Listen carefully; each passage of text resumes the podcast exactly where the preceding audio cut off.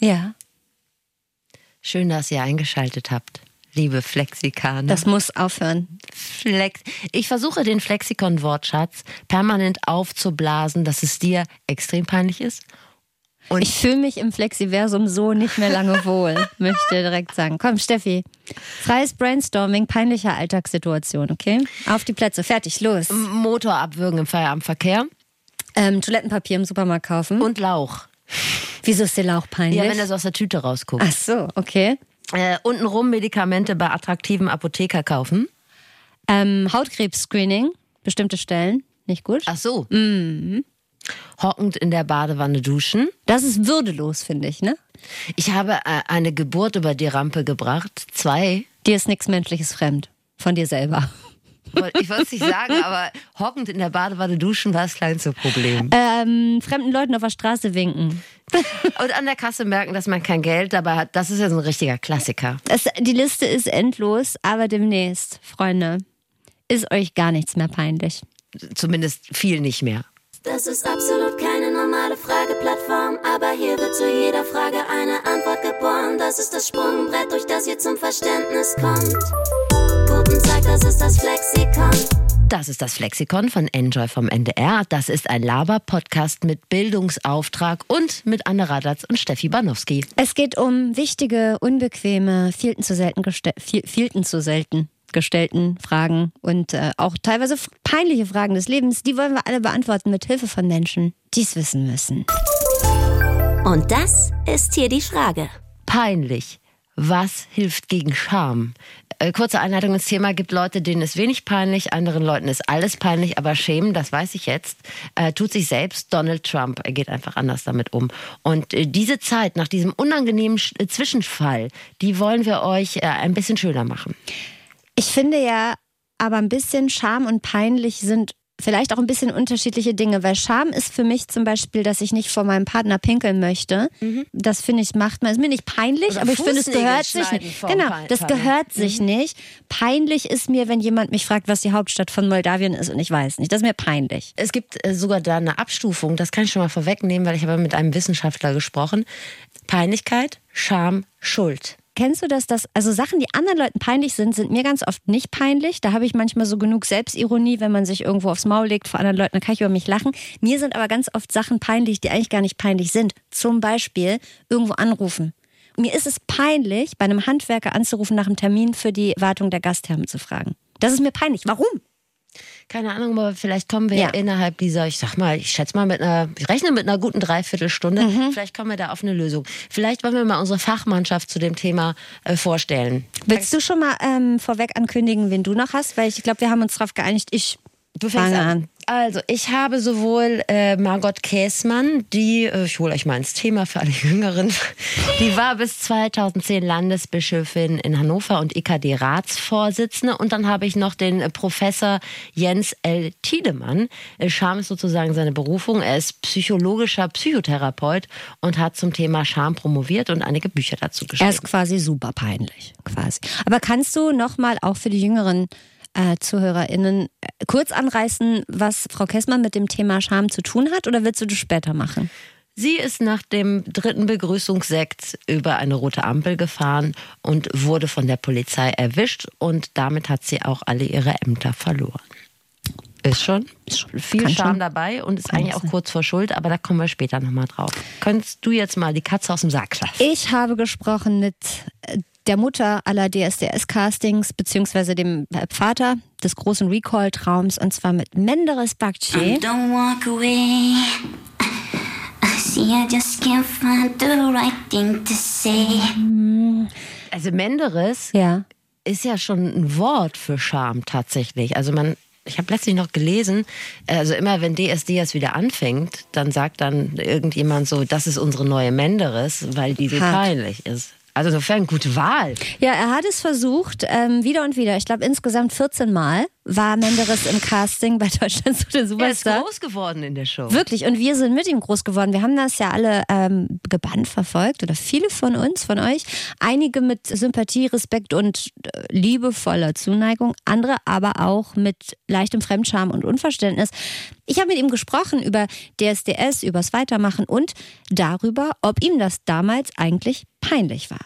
Ich habe das ähm, damals halt schon positiv wahrgenommen zumindest habe ich das äh, negativ in was Positives umgewandelt. Ich habe mich ja selber nie so ernst genommen. Ich fand das jetzt nicht peinlich oder so. Also, weil klar, es, das hat äh, dazu beigetragen, dass die Leute vielleicht auch vielleicht über mich gelacht haben. Kann sein. Mhm. Aber wer schafft das denn? Das ist ja auch ein Talent, die Leute zum Lachen zu bringen.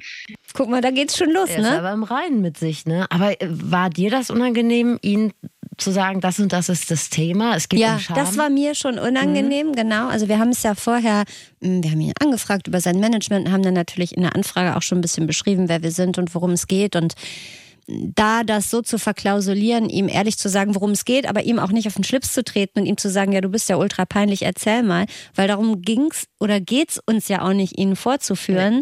sondern im Gegenteil, man kann ja von dem auch tatsächlich eine Menge lernen und ich finde gerade die erste Antwort zeigt ja schon, dass er zum Beispiel eine Sache richtig macht, in meiner Wahrnehmung, und zwar etwas vermeintlich Negatives in was Positives zu drehen.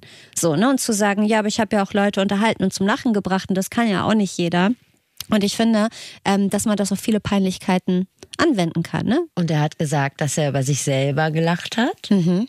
Das kann ich schon mal vorwegnehmen. Das ist ein sehr guter Weg. Auch wenn der Wissenschaftler nachher was dazu sagt, ja. wird er diesen Weg auch nochmal aufzeigen. In anderen Worten vielleicht. Es gab natürlich damals ja auch schon Hater und das aber lange bevor man äh, anonym irgendwelche Beleidigungen ins Instagram-Universum geballert hat, weil als das alles losging mit DSDS und Menderes, da gab es natürlich so TikTok und Instagram in der Form ähm, und in dem Ausmaß noch nicht. Aber dass Menderes dann nach dem ersten Mal DSDS noch 13 weitere Male hingegangen ist, diente eigentlich nicht in erster Linie dem Zweck, es den anderen Leuten da draußen zu beweisen. In erster Linie geht es ja darum, dass ich es auch mir selbst beweise, weil wenn man selber ein gewisses, gewisses Ziel hat oder sagen wir mal etwas erreichen will in einem bestimmten Bereich, man will es sich ja auch sich selbst beweisen. Und wenn dann Leute dann auch noch einen noch quasi zuschauen dabei und dann das auch vielleicht noch gut finden und das ähm, honorieren und sagen, hey, wir finden das gut, der gibt nicht auf, weil er es unbedingt schaffen möchte. Irgendwann haben die das gut gefunden, glaube ich. Und die haben auch vielleicht festgestellt, dass ich beim Publikum gut ankomme. Kann auch sein. Ist er ja letztendlich auch. Ich glaube, er ist der beliebteste Dschungelkönig ever, ever, ever. Genau, geworden. denn im Dschungel war er auch. Das wollen wir auch nicht unterschlagen. Und genau, ich finde auch, also egal, ob er jetzt singen konnte wie Pavarotti oder tanzen wie Justin Timberlake oder eben auch nicht, aber die Leute haben den ja gerne angeguckt. Und RTL hat das natürlich damals auch verstanden und genutzt für sich und ihn ja auch immer wieder eingeladen. Ne? Also ich glaube, er ist ja auch nicht 14 Mal freiwillig. Ich weiß es nicht, aber ich glaube schon, dass RTL auch gesagt hat, willst du nicht nochmal vorbeikommen? War doch so witzig letztes Mal. Ja, also äh, diesen Sender, ich glaube, dass der jetzt nicht besonders caring ist, sondern dass er einfach auf die Quote guckt. Genau. Ne? Und, und die ähm, war gut. Es scheint aber, oder wie schätzt du das ein? Ich habe jetzt bisher das Gefühl, dass er so ganz gesund durch die ganze Geschichte durchgegangen ist. Oder ist das eher eine Show? Also so richtig hinter die Fassade gucken kann ich natürlich nach so einem 45 Minuten Interview auch nicht. Und das Ganze ist ja jetzt inzwischen auch schon echt einige Jahre her. Das heißt, vielleicht hat er sich auch mit Firmen so arrangiert, weil er ja auch äh, erwachsener geworden ist. Aber Stand jetzt im Interview hatte ich das Gefühl, dass er da sehr mit sich im Rein ist und da keine Macke mitgenommen hat, sondern das alles, also das ist ein super reflektierter Typ. Und egal wie peinlich das manche damals vielleicht fanden, es hat ja zumindest in einem gewissen Maß zu Erfolg und Aufmerksamkeit geführt. Mhm. Ne?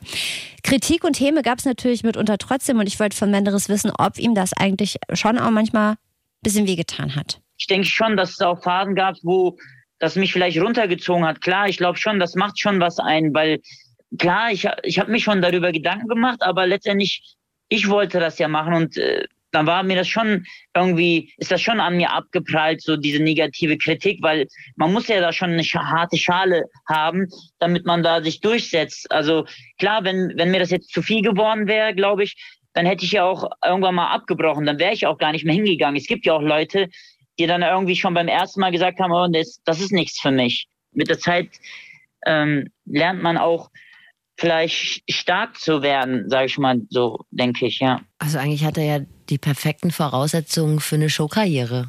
Die Resilienz hätte ich vor allem Ja. gerne, so in Teilen zumindest, die er hat.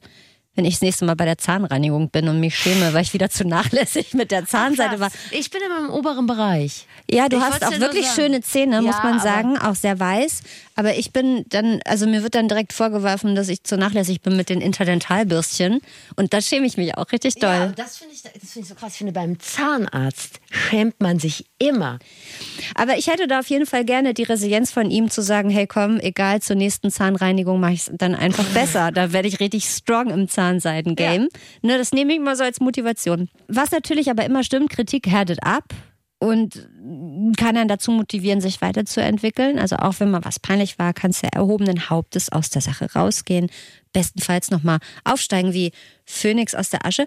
Menderes sagt, durch diesen ganzen Zinnober rund um seine gesanglichen Fähigkeiten, und ob das jetzt peinlich ist oder nicht, hat er eigentlich erst verstanden, ah, okay, so gut bin ich also offensichtlich gar nicht, aber dann kann ich ja besser werden. in der Anfangszeit, da wusste ich ja noch gar nicht, ob ich jetzt singen kann oder nicht. Ich, ich bin halt davon ausgegangen, dass ich irgendwie ein Talent habe und da irgendwas in meiner Stimme, da, dass ich eine besondere Stimme habe, habe ich halt schon gedacht. So, dann habe ich halt natürlich die ehrliche Meinung bekommen und dann ha- hat mich das schon so ein bisschen runtergezogen. Aber dann habe ich halt auch festgestellt, okay, ich muss halt an meine Stimme arbeiten und dann, dann musste ich halt Gesangsunterricht nehmen und äh, das war mir schon bewusst dann, dass ich halt schon an mir arbeiten muss. Das hat mich ja eher motiviert. Das hat mich jetzt nicht demotiviert, sondern klar, für den Anfang, für, für den ersten Moment war das natürlich so ein Schlag ins Gesicht und man hat gedacht, okay, oh, das ist wohl doch nicht so gut, wie man gedacht hat. Und äh, aber das war gut, weil so habe ich konnte ich mich ja auch in der Zeit auch weiterentwickeln. Das hat mir auch mir geholfen, sag ich mal. Ist er denn jetzt besser? Dazu sagt er nachher auch noch was. Okay. Ähm, Nee, ich will es nicht vorwegnehmen. Nee. Aber ich bin sowieso kein Fan dieser Casting-Shows. Diese Bewertung finde ich peinlich.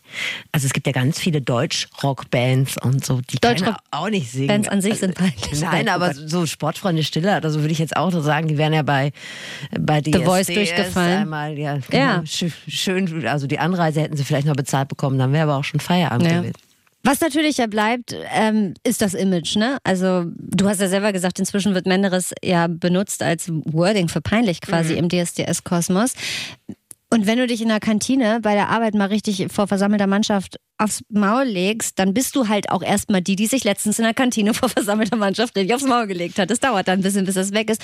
Und Menderes bleibt halt der von DSDS, der irgendwie nicht so gut singen kann und alle finden den irgendwie witzig. Und er sagt, äh, das hat für ihn Vor- und Nachteile. Klar, ich bin dankbar wegen DSDS bin ich ja, die haben mir die Plattform gegeben. Ich bin dankbar. Dadurch bin ich ja bekannt geworden durch mein Durchhaltevermögen und das haben die Leute ja auch dann irgendwie fanden die ja bemerkenswert und haben gesagt, hey, der Junge gibt nicht auf, der ist, der hat ja einen eisernen Willen und so. Das ist positiv. Der Nachteil ist halt, ich wurde halt bekannt durch meine Defizite im gesanglichen Bereich. Ne, das ist immer noch da in den Köpfen der Leute, hat sich so eingebrannt sozusagen, glaube ich. Nicht bei allen, aber so immer wenn ich, sagen wir mal, Musik veröffentliche, sagen die Leute immer, ja, der kann doch nicht singen oder das ist bearbeitet. Obwohl bei den meisten Künstlern vieles bearbeitet wird. Die Leute sind kritischer bei mir als bei anderen Leuten, weißt du? Weißt du eigentlich, was Menderes vom Beruf ist? Gelernt? Sag mal, Tankwart. ist das ein Lehrberuf? Das hat mich auch gewundert. Er ist ge ge gelernter Tankwart. Und ich finde, wenn man ihm so zuhört, wenn er über Defizite redet und so, dann ist er schon ein relativ gebildeter Tankwart. Also ich finde, er kann sehr gut reden und Finde sehr gut, er hat einen sehr guten Blick auf sich. Genau, ich finde auch, er ist total reflektiert. Oh, Moment, alle ja. Tankwarte. Ich glaube nicht, dass Tankwarte grundsätzlich Ungebildet nicht gut sind. reden können. So. Entschuldigung. Okay. Ich gehe ja nie tanken. Das liegt vielleicht auch daran, dass ich überhaupt gar keine Ahnung habe. Ich kaufe an der Tankstelle immer nur Zigaretten. Leck- Und Asbach, Asbach Uralt, Maria Kron und ein Packen Kim. Lütten und Genau. Leckmuscheln. Was ich cool finde an Menderes ist, genau wie du sagst, er ist reflektiert. Also der weiß schon, was die Leute über ihn denken oder früher gedacht haben und dann struggelt er auch manchmal mit dem Image, dass er so Teflonmäßig an ihm haftet. Aber der macht sich total gerade und er ist auch stolz auf das, was er geschafft hat. Wenn man so überlegt, wer, wer hat das denn geschafft? Jemand eigentlich Unscheinbares, sag ich mal. Jemand, der eigentlich, wo alle Leute gesagt haben, der wird es nicht haben. Ich war auf einmal in der Live-Show, wenn du überlegst, war schon was Besonderes für mich so. Und sich da 14 Mal hinzustellen, ne? Also, Dass das aber auch so sein Ziel war, DSD, es gibt doch tausend Möglichkeiten, sich nochmal zu präsentieren. War der eigentlich jemals bei irgendeiner anderen Castingshow? Casting ich meine, es gab ja auch noch X-Factor damals. ich weiß, und ich habe ja jetzt Menderes nicht studiert. Ich habe halt nur gelesen, das klang aber gerade so. Der Tankwart gelernt. Es interessiert mich immer so. Uwe Seeler war Speditionskaufmann. Du bist ja Flexpertin ja, auf dem ja, Gebiet der Vorbildung von Prominenten. Ja ich habe richtig Respekt davor, dass der sich da immer wieder hingestellt hat. Ja, das kann man bescheuert finden, aber ich, das war halt sein Traum und ich, ich finde, das kann man echt respektieren. Deshalb finde ich, er ist auch der Richtige, um uns nochmal einen guten Rat zu geben, wenn uns was Peinliches passiert ist oder wenn andere sich mal über einen lustig machen, weil man irgendwas nicht kann oder falsch gemacht hat. Wie schaffe ich es, mich trotzdem lieb zu haben und ans Ziel zu kommen? Und sei das Ziel nur, wieder das Haus verlassen zu können, ohne sich die Augen auszuschämen? Ich würde sagen, dass das halt dazugehört, dass man auch äh, es nicht direkt äh, Dinge von Anfang an funktionieren. Man probiert Sachen aus oder man gibt sich Mühe und wird dafür nicht belohnt. Das ist normal. Das habe ich, erlebe ich ja auch tagtäglich. Sachen, wo man sich mühe, wo man denkt, selber denkt man, oh, das war doch gut. Warum wird das jetzt nicht anerkannt, weißt du? Und dann muss man ja nicht den Kopf in den Sand setzen. Manchmal muss man dann das Sachen anders, vielleicht eine andere Herangehensweise sagen oder Sachen anders ausprobieren. Sag ich mal, die Einstellung ist ja immer dieselbe. Man muss diszipliniert sein, Durchhaltevermögen sein, haben und einfach am Ball bleiben. Also das, und sich nicht unterkriegen lassen. Er ist aber auch schon ein ganz spezieller Typ, ne? Also ein ganz Klar. besonders selbstbewusster Mensch. Oder ja, wobei, zumindest Wollte ich gerade sagen, er sagt selber immer bei sich, ah, er weiß gar nicht, ob er sich so als selbstbewusst und ob er da so der Richtige wäre, irgendwie, weil ich auch meinte, gib doch mal ein paar Tipps und so. Ne? Und er sagt, ja, aber jeder ist auch so anders. Ich weiß gar nicht, ob ich da jetzt so ein Vorbild sein kann und so. Also er ist auch sehr bescheiden so, und ich glaube, er sieht sich gar nicht so, wie wir ihn hier gerade eigentlich darstellen, als, als jemanden, der echt, finde ich, ziemlich mutig und selbstbewusst ist und ähm, halbwegs drauf scheißt, was andere über ihn sagen. Und ich glaube, das kann auf jeden Fall immer helfen, das Peinliche erstmal abzuschütteln und abzuklopfen und wieder loszurennen. Was ich nicht unerwähnt lassen möchte, ist, dass Menderes mich eine Stunde lang gesiezt hat. Ich glaube, er meint es höflich. Ich habe mich geage-shamed gefühlt und das war mir peinlich in diesem, in diesem Interview. Aber ein äh, wahnsinnig äh, netter, gut erzogener, höflicher Mensch. Irre. Ich schätze ihn sehr und das hat den Eindruck manifestiert, den er beim Dschungelcamp hinterlassen hat, dass er irgendwie ein guter Typ ist. Ja. Ich wünsche ihm alles Gute und vielleicht wird er, Michael Jackson wird er vielleicht nicht, aber vielleicht wird er ein echter Menderes halt. Ja. Also einer, wo man sagt, ja, das ist einfach ein guter Typ und vielleicht auch ein Musiker in irgendeiner Art und Weise. So. Wollen wir zu deinem ersten, du hast ja zwei Experten, Flexperten. Ja, ja, genau. Ich, ich finde, es ist jetzt Zeit, nachdem wir quasi so eine Story von jemandem Peinlichen erzählt haben, so ein bisschen Grund ins Thema reinzubringen, mhm. oder? Gerne. Er hat mich auch gesiezt, der Professor Jens L. Tiedemann. Das muss aufhören. Nicht verwandt mit dem NDR-Fundament Carlo von Tiedemann. Ich habe da nochmal nachgefragt. Den habe ich übrigens auch nach Menderes gefragt. Ah, echt? Ja, kommen wir später zu. Also, der Witzel. ist psychologischer Psychotherapeut. Das ist Was ein, ist ein psychologischer Psychotherapeut? Und das ist noch besser. es ist egal, was es ist. Es ist noch besser und es ist ein Killer für alle Leute, die schon Psychologie nicht aussprechen können und immer Psychologie sagen. Hast du das auch? Nee, ich, nee, ich glaube nicht, aber die stimmt. Ne? Psychologie. Also Psychologie. ja, oder Psychologie. Er ist äh, psychologischer Psychotherapeut und wir nennen ihn, glaube ich, wegen der Problematik im, äh, im vorderen Lippenbereich, äh, ja. im, im, Folgenden nur Professor Tiedemann, wenn es der ist. ja, also der hat wahnsinnig viele, also der hat Bücher, der hat darüber promoviert, über das Thema. Und äh, der kennt sich damit aus, der macht Gruppentherapien, der hält Vorträge, also alles das, alles rund um die Scham. Das ist sein Steckenpferd kann man jetzt nicht sagen. Sein Hobby. Ich habe ihn halt das gefragt, was soll das überhaupt mit der Scham? Was ist das denn so für ein komisches Gefühl einfach? Das changiert ja irgendwo so zwischen Angst und Schmerz und Übelkeit. Was ist das? Das Schlimme an der Scham, evolutionär gesehen, weshalb es dieses Gefühl gibt, ist, ist die Angst, ausgeschlossen zu werden.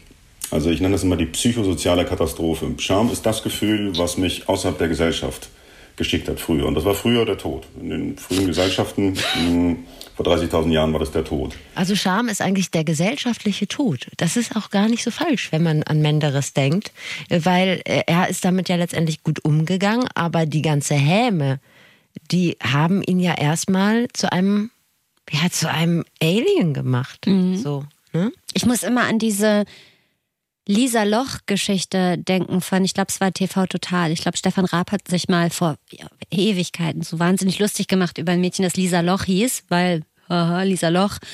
Und Stichwort gesellschaftlicher Tod, ich glaube, für die war das so krass damals, die hat es so schwer getroffen, weil sie dann, Leute haben sich lustig gemacht und so weiter, dass die wirklich kaum noch das Haus verlassen hat. Und das ist ja gesellschaftlicher Tod. Ne? Also wenn du dich wirklich nicht mehr traust, das Haus zu verlassen, weil du ständig konfrontiert wirst mit Leuten, die sich über dich lustig machen, weil du Loch mit Nachnamen heißt oder irgendwas.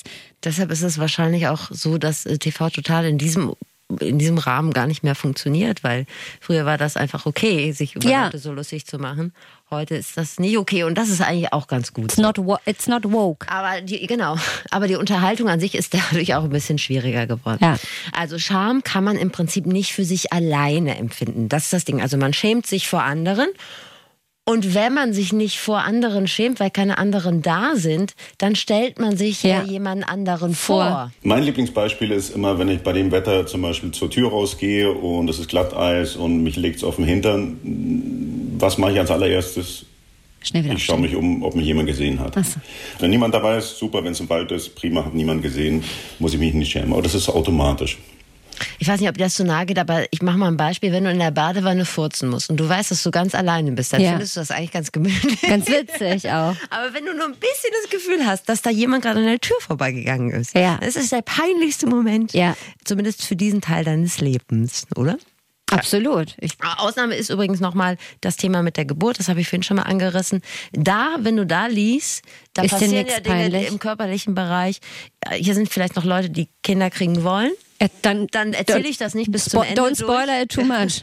Aber da setzt einfach komplett alles aus. Aber ist das, ähm, setzt das aus, weil das Gefühl des Schames von Schmerzen übertüncht wird? Also Nee, weil glaub, man das sind so die, in das sind die Hormone. Also Okay. da, da, da, deshalb aber diese geilen Geburtshormone, die bräuchte man, wenn man sich Fürs mal aufs Leben. Maul packt oder wenn man in der Wanne furzt. da ist der Charme so weit weg wie jeder Baumarktmitarbeiter. Ja. So. Das heißt gar nicht der Charme. Da ist die Charme. Ach so. Da ist die Charme so weit weg. Hast du der. Charme gesagt? Ja, du auch Peinlich. vorhin. Du Doch. auch vorhin. Dann fangen wir jetzt die ganze Folge nochmal von wir vorne an. Von vorne an. Nein, So. das kann ja tragen. Ich würde gern beim Thema Körperlichkeit bleiben, weil wir Schön. gerade so schön Super. sind. Ne, geht jetzt in eine andere Richtung, weil Scham ist nämlich unter den ganzen Gefühlen ja auch eins, das was mit dem Körper macht. Also so eins, das man richtig sehen kann. Scham ist das einzige Gefühl, was uns erröten lässt auch. Es ist von daher sehr körperlich. Scham hat aber jetzt psychologisch gesehen keinen typischen mimischen Ausdruck. Was erstaunlich ist, weil alle anderen Ausdrücke, ob nur Ekel oder, oder, oder Ärger oder Angst, haben Ausdrücke, ähm, also mimische Ausdrücke. Äh, in der Scham ist sozusagen die Antimimik. Ich versuche mein, mein Gesicht, also Sitz meiner Persönlichkeit, zu verstecken.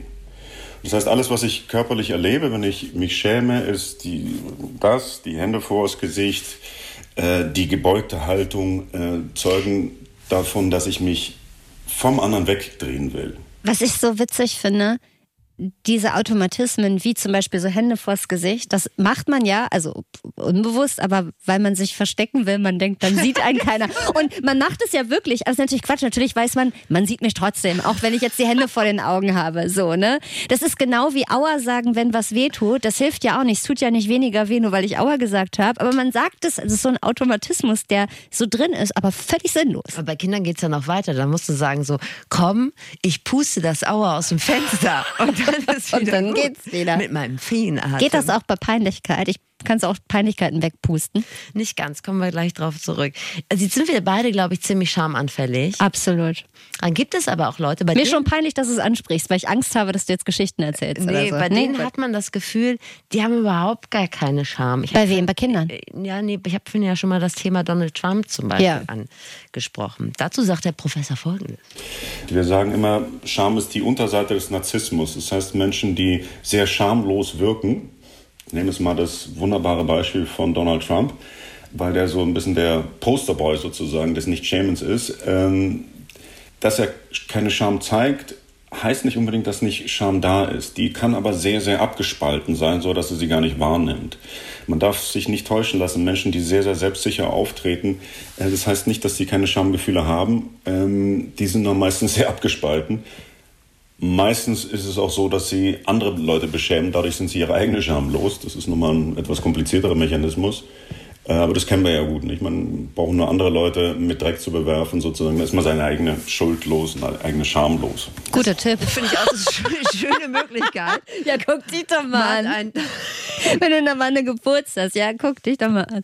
ich glaube, das nennt man äh, Whataboutism, oder? Im Prinzip ist es eine Form von Whataboutism. Ja. Lernen von Donald Trump. Ich glaube aber, zwischen Donald Trump und Anne Radatz passen noch ein paar Grautöne. Also wer schämt sich und wer nicht so sehr, Herr Professor? Äh, Es ist Schamanfälligkeit oder Schamvulnerabilität, nenne ich das auch, also wirklich eine Verwundbarkeit für Scham, äh, ist sehr individuell. Ein Großteil ist nach meiner Erfahrung tatsächlich, wie ist man groß geworden, in welcher ähm, Familienkultur ist man auch groß geworden. Jede Familie hat eine bestimmte ungeschriebene Regeln auch, welche Gefühle man zeigen darf und welche nicht. Das führt dann dazu, wenn es in der Psychoanalyse das Über-Ich, also irgendwie eine Instanz, die bewertet, ich sage mal der innere Richter, da kann sich jeder, glaube ich, was darunter vorstellen. Also wie hart gehen wir mit uns ins Gericht? Das bestimmt natürlich auch, wie schamanfällig sind wir. Sehr selbstkritische Menschen mh, sind auch in der Regel sehr schamanfällig. Auch Menschen, die sich sehr stark mit anderen vergleichen, sind sehr schamanfällig. Was man sagen kann, vielleicht kann ich das noch dazu sagen, äh, Menschen, die sich nicht schämen, ähm, bei denen sollte man sich in Acht nehmen, würde ich mal ganz, ganz salopp sagen. Schamlos ist nicht gut. Schamfrei ist das, wonach wir streben. Oh. Ich habe ja dann den Professor auch, das habe ich vorhin schon gesagt, nach Menderes gefragt. Ja. Und nach seinem Umgang mit der anscheinend nicht vorhandenen Scham. Ich kann sagen, er kann natürlich keine Ferndiagnose stellen, aber das ist so sein Eindruck. Was ich sagen kann, ist, es gibt schon eine eigenartige Verbindung bei manchen Menschen, mh, dass Scham mit Ehrgeiz auch verbunden werden kann. Ähm, Ich denke, dass, dass viele Menschen auch sehr ehrgeizig deswegen sind, weil sie die, die Scham der Vergangenheit wettmachen wollen und dass sie wirklich wie so ein Stachel ist, das sie antreibt. Ähm, diese Peinlichkeit, Blamage ähm, wirklich wieder gut zu machen und trotzdem irgendwie das Gewicht, Gesicht zu wahren. Das kann man als dickköpfig oder auch als wirklich peinlich bezeichnen, aber ähm, für die Person selber mh, ist es vielleicht was, was Positives, in der Art und Weise damit umzugehen, zu sagen, diesmal wird's, diesmal werde ich nicht peinlich dastehen. Das heißt, er unterstellt schon, dass Menderes von den 14 Malen, die er bei DSDS war, 13 Mal hingegangen ist, um die Peinlichkeit vom ersten Mal auszugleichen. Er unterstellt es ja nicht, er kennt ihn ja nicht persönlich. Nee, nee, aber ich so, das finde, ist so das eine- klingt auch nicht schlimm, weil ich finde das nachvollziehbar und ich finde, Menderes nimmt auch mit dieser Erklärung eine weitere Stufe auf der nach oben offenen Sympathieskala. Auf jeden Fall. Oder? Ja. So, jetzt wollen wir jetzt äh, zur Lösung des ganzen Problems mal kommen. Ja. Was hilft denn allen anderen, die nicht Menderes sind, die schamlos zu werden? Erstens Mitgefühl für sich zu haben, das ist was ganz Wichtiges. Mm, Ich nenne es immer Selbstmitgefühl, obwohl es ein Kunstwort ist. Ist nicht Selbstmitleid, es ist Selbstmitgefühl, dass einem sowas passieren kann. Ich sage immer, wir sind alle menschlicher als irgendwas etwas anderes. Das passiert. Die andere Sache ist Humor. Bei der Scham, da geht es nur um mich, um meine Vorstellung, wie ich sein muss und wie ich in dem Moment nicht war. Von daher ist da in der Regel niemand zu Schaden gekommen und das beste Gegenmittel ist tatsächlich, es zu schaffen, über sich zu lachen.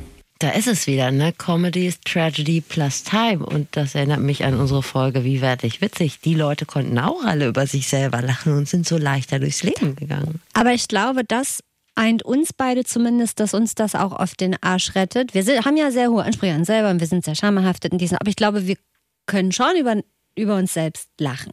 Ich kann mich auch offensiv, wenn ich sage, das wäre mir jetzt peinlich, dann mache ich mich lieber offensiv richtig zum Löffel. Es geht ja im Kleinen schon los, dass einem peinlich ist, wenn man einen Pickel hat, weil man immer denkt, Leute gucken einem auf den Pickel. Und statt sich den wegzuschminken oder so weiter äh, oder so, geht man ja offensiv damit um und sagt, ja, guck mal, ein Pickel, der ist so groß wie Österreich. So, ne? Und mhm. dass man quasi direkt sagt, ja, ja, weiß ich selbst, du brauchst nicht komisch gucken oder einen Spruch machen. Ich mache selber hier die Sprüche über meinen großen Pickel. Und dann ist es vielleicht ein bisschen weniger peinlich. So mache ich es, glaube ich, auch. Ich glaube, das hat auch Helene Bockhorst gesagt, dass das ähm, ja. unter Bühnenschauspielern so gang und gäbe ist, dass man erstmal ich glaube, sie hatte große Defizit, Nase als Beispiel. Mit allen ne? seinen. Defiziten äh, da mal nach vorne geht und sagt so hier, äh, so sieht's aus, guckt euch diesen riesen, dieses Gerät an. Ja. So geht nicht weg, bleibt hier. Jetzt mal alle kräftig lachen und dann ist gut. Für euch übrigens als Tipp ist eine sehr witzige Folge, falls ihr die noch nicht gehört habt. Wie werde ich witzig? Die ist witzig, weil ihr lernt, wie ihr witzig werdet. Es gibt noch einen Profitipp von Jens L. Thielemann und zwar die Gruppentherapie. Und das ist gar nicht so dumm. Also wenn es einem richtig schlecht geht mit der Scham oder der Schuld, die man hat dann äh, kann man in eine Gruppentherapie gehen. Und da ist es immer das Schöne, dass man immer in so einer Gruppentherapie jemanden trifft, der denselben Bums mitgemacht hat. Egal was es ist. Ja. Und das äh, erleichtert ganz viel. Hast du eigentlich Geschichten mitgebracht, die dir besonders peinlich waren? Ich wollte gerne Geschichten mitbringen, aber mir ist irgendwie, also mir sind so viele kleine Alltagssituationen mhm. eingefallen, die mir peinlich sind, wie einen Termin irgendwo ausmachen und so weiter. Aber mir ist nicht so die eine Geschichte eingefallen, die ultra peinlich ist. Dir? Ich, äh, vorgestern, ich weiß nicht, du kannst es immer auf dich wirken lassen, wie du das findest, hat mir eine entfernte Bekannte gesagt, wir sind ja umgezogen. Und dann habe ich gesagt, ja, das ist ja schön, wo seid ihr denn hingezogen? Dann hat sie gesagt, Adresse, mhm, ist direkt bei mir um die Ecke. Und dann hat sie gesagt, oh nein, wir wohnen da schon seit November und wir können genau bei euch reingucken. ich wusste überhaupt nicht, dass irgendjemand bei uns reingucken kann. Ich bin jetzt nicht so der für einen unten ohne Sonntag oder so. Nee. Aber ich muss schon sagen, also da zieht ja, ziehen ja die kompletten letzten drei Monate an dir vorbei. Ja. Und ich muss schon sagen, ich bin das ein oder andere Mal schon aus der Dusche gekommen und habe mir noch unbekleidet zum Beispiel ein T-Shirt gebügelt. Das soll schon mal vorgekommen sein. Und das machst du vom großen Wohnzimmerfenster? Also auch nur für mich zur Info, weil ich weiß ja auch, wo man bei euch reingucken kann. Und wann machst du das? Sie guckt ja von hinten bei uns rein. Ah, so. okay. Und ähm, oh. ja, weiß ich nicht. Aber das ist zum Beispiel etwas, ohne dass was passiert ist, ist es mir jetzt grundsätzlich peinlich, wenn ich diese Person treffe. Ist mir auch peinlich. Wäre mir auch peinlich. Sowas zum Beispiel. Das ist mir jetzt gerade. Frage ist, wie peinlich ihr das ist, wenn sie dich schon achtmal nackt gesehen hat und dann trifft sie dich ausnahmsweise mal bekleidet im Biomarkt. Ja hat mich gar nicht erkannt. Zeig mal unten. Ach, Steffi. Ja. Ich habe übrigens festgestellt, dass das Thema Alkohol und Peinlichkeit ja eine ganz große Verbindung hat. Also zum Ach nee. ja, aber in, in zweierlei Hinsicht. Auf der einen Seite trinken viele Leute sich ja Mut an, damit sie damit sie nicht mehr peinlich ist, und ja. damit ihnen Sachen nicht peinlich sind. Auf der anderen Seite wird man peinlich. das Projekt natürlich in dem Stimmt. Moment, wo man zu viel Alkohol getrunken hat und sich peinlich benimmt. Aber ich glaube, jeder von uns ist doch am Ende des Tages auf der Suche nach der perfekten Portionierung von Alkohol, die einen so locker macht, dass einem nichts mehr peinlich ist, aber nicht so locker macht, dass man sich peinlich macht. Wenn ihr diese Rezeptur gefunden habt. Die Testreihe habt, läuft. Genau, die Testreihe läuft schon seit, ich sag mal, ungefähr 20 Jahren mindestens. Ja. Und wenn ihr da einen Tipp habt, schreibt uns mal an flexikonet.ndr.de. Da wären wir sehr interessiert. Ich habe äh, da auch eine Nachricht gefunden. gefunden ist gut. Also oh, gefunden hast du gesucht und gesucht. Oben und unten. Frank hat auch über diese Adresse gemailt. Und ich sag mal seinen Nachnamen nicht, aber in der Firma ist er auf jeden Fall eine Größe. Uh. Er hat geschrieben, ich habe mal eine Mail an alle 45 Kollegen geschrieben, dass ich eine gemeinsame Veranstaltung früher verlassen werde, weil ich mit einem Schwankschwindel zu kämpfen hatte. Geiles Die Autokorrektur Wort. hat daraus Schwanzschwindel gemacht. Oh, in dem Verteiler wäre ich gern gewesen. Also Frankie-Geschichte ist super und äh, ein, ein sehr guter Beitrag für diese Podcast-Folge. Ähm, wir freuen uns immer über Beiträge. Über flexikon.ndr.de. Über Fremdbeiträge. Und bei Instagram sind wir auch. Ja. Okay, wollen wir noch eine Story hören? Gerne, du hast ja schon angekündigt. Frau Kessmann, die alte Schnapsdrossel, nein, das darf man nicht sagen, ne? Aber im Zusammenhang mit hat der Geschichte. Öfter, hat sie ja schon öfter gehört. Okay, ja, der, der Gag ist ihr nicht neu sie war ja auch so nett, die alten Kamellen mal mit mir zusammen aufzuholen. Was ich wirklich richtig nett finde, weil eigentlich hätte sie auch sagen können, die Geschichte ist jetzt schon so alt. Auserzählt. Ich hole euch noch mal rein. Margot Kessmann war Landesbischöfin in Hannover und EKD-Ratsvorsitzende. Das ist sowas wie das gute Gewissen der Kirche. Da ist man ziemlich weit oben. Das war ähm, bis 2010. Allerdings war sie nicht so eine Kirchenfrau, wie man sich das so vorstellt, sondern es war so, sie war sehr nahbar. Also die war Ein It-Girl. ja. Der It-Girl der deutschen Sagt man Kirche. noch It Girl? Nee, sagt man seit Paris. Ich habe gerade gehört von Herrn Tiedemann äh, äh, Poster Poster Girl. Sie war das Postergirl der Ma- evangelischen Kirche. Okay. Es hat bei ihr gemenschelt, die war geschieden und dann war sie was, du würdest sagen, für einen femininen Powerblazer. Also die war irgendwie gut. Der Spiegel hat wirklich über sie geschrieben, sie war ein Popstar im besten Sinne. Allerdings ohne Sex and Drugs, sondern jemand, der sich einfach für gute Projekte eingesetzt hat und der einfach ein guter Typ war. Wobei nachher dann doch irgendwie mit Drugs. Ähm, naja. Am 20. Februar 2010, da fuhr Margot Kessmann mit ihrem Auto abends nach Hause über eine rote Ampel und dann wurde sie von der Polizei angehalten und musste pusten und so nahm das Schicksal seinen Lauf. Sie hatte über 1,5 Promille, das ist schon relativ Ist das viel? Mhm, das ist schon ordentlich. Wie viel, wie viel Feigling muss man dafür getrunken haben? Oh, in, äh, in der Maßeinheit kenne ich mich nicht aus. Ich glaube, es ist schon, es geht schon Richtung Flasche Wein. Schon eine Kiste. Eine Ja. Flasche Wein. Okay. Ja, weiß ich nicht. Na, Das kommt aber noch auf Körpergröße an und so weiter. Ich will da niemanden die Fall. Probier das nicht aus. Probier du das mit deiner Körpergröße vor allem nicht aus. Richtig. Es war auf jeden Fall mehr als ein Gläschen Sekt. Da hattest du schon einen guten Abend mit 1,5 Promille. Und da war natürlich was los. Eine besoffene Bischöfin. Ne? Uiuiui. Und ich habe sie dann im Gespräch gefragt, wie denn das Gefühl war, als sie gemerkt hat, ach du grüne Nonne, das war nicht nur ein kleiner Fehler. Die Sache wird so mein Leben jetzt auch komplett auf den Kopf stellen. Naja, erstmal ist mir, glaube ich, körperlich übel geworden. Ich hatte schon ein ungutes Gefühl. Ich bin von meinem ganzen Leben noch nicht von der Polizei angehalten worden und habe an dem Samstag schon gedacht, du lieber Himmel, äh, das hätte dir nicht passieren dürfen. Dann habe ich an dem Montag den leitenden Juristen der Kirche hier gefragt und der hat gesagt, ach, das ist alles unter Persönlichkeitsschutz, äh, Datenschutz, da musst du dir gar keine Sorgen machen. Und dann war ich am Montagabend auf dem Weg zu einer Veranstaltung. Mein Handy klingelte äh, und da war die Bildzeitung am Apparat. Man habe einen Hinweis bekommen. Und ich, das weiß ich noch, da ist mir richtig physisch schlecht geworden, weil ich gedacht habe, uff, das nimmt kein gutes Ende, das stimmt. Das war richtig kacke. Und das war natürlich eine Riesenstory, aber da kannst du mal sehen, damals hat es noch drei Tage gedauert, bis die Bildzeitung auf der Matte stand. Heute hätte Paul Ronsheimer einen Bluttest schon nach drei, nach drei Minuten als Download auf dem Handy. Bildleserreporter, der mit dem Nokia 6210 oder was man damals so hatte, schon direkt live rüber gechattet. Das stimmt, ja, das war tatsächlich eine andere Zeit. Ich denke auch, es wäre anders gelaufen. Das war jedenfalls der Montagabend. Am Dienstag äh, hat die Bildzeitung das dann veröffentlicht. Und dann musste ich sehr schnell entscheiden. Dann gab es eine ganz große Wucht äh, an Empörung natürlich. Wie konnte das passieren und wie darf einem das passieren? Das geht doch gar nicht. Aber mir war selber glasklar, der Fehler, der war so wirkmächtig auch, ja. Jetzt hilft nur eins, gerade stehen, Fehler eingestehen und sagen, gut, dann trete ich von allen Ämtern zurück und dann gibt es einen anderen Weg nach vorne. Als ich die Entscheidung dann getroffen hatte, da ging es mir schon besser, weil ich dann sehr entschlossen war. Und die Entscheidung war getroffen, aber die Scham war ja nicht weg. Ne? Sie hat dann eine kurze Pressekonferenz gehalten und danach war sie auch schon keine Bischöfin mehr und keine EKD-Ratsvorsitzende. Und das Ganze hat vier Tage gedauert, also von einmal pusten bis Karriere komplett am Arsch. Krass. Das ist krass. Gut, damit ist die Nummer ja nicht aus der Welt. Die Scham bleibt ja. Also so eine Casemann, die kennt ja jeder. Die konnte ja nicht mal ein Paket bei der Zentralpost abholen oder zwei Mohnbrötchen einkaufen. Ne? Ohne dass man, ey, wie oft man darauf angesprochen wird. Dann Ich meine, Menderes wird ja auch bis heute noch darauf angesprochen. Das Nein, ist ist ja der. Hm, Ja gut, aber er, er wollte das ja in Ja. dieser Art und Weise ein bisschen im Mittelpunkt. Sie nicht. Nee, also da hat sich wirklich jeder umgedreht und gedacht, Mensch, guck mal, ob die Käsmann schon mal wieder eingezwitschert hat. Ja, genau. Kann sie gerade laufen? Es ist so schrecklich. Ich habe sie dann gefragt, wie lange das denn gedauert hat, dass jeder auf die Geschichte angesprochen hat. Also diese Zeit der Scham. Also das ist wirklich eine Belastung und das kann ich jetzt auch nicht schönreden, auch nicht für junge Leute, die jetzt zuhören, äh, weil du schon den Eindruck hast, über Monate, wenn nicht Jahre, jeder guckt dich an und denkt, ach, die Käsmann.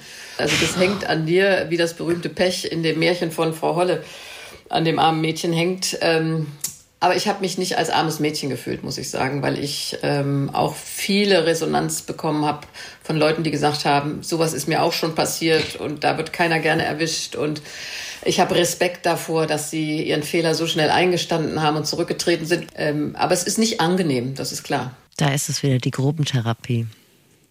Sie hat mir dann auch noch erzählt, dass sie erstmal abgehauen ist und eben mit ihren Töchtern nach Holland. Für einen Urlaub oder weggezogen? Ja, nee, dass sie einfach sich mal für eine Zeit Ja. aus der Affäre ziehen wollte.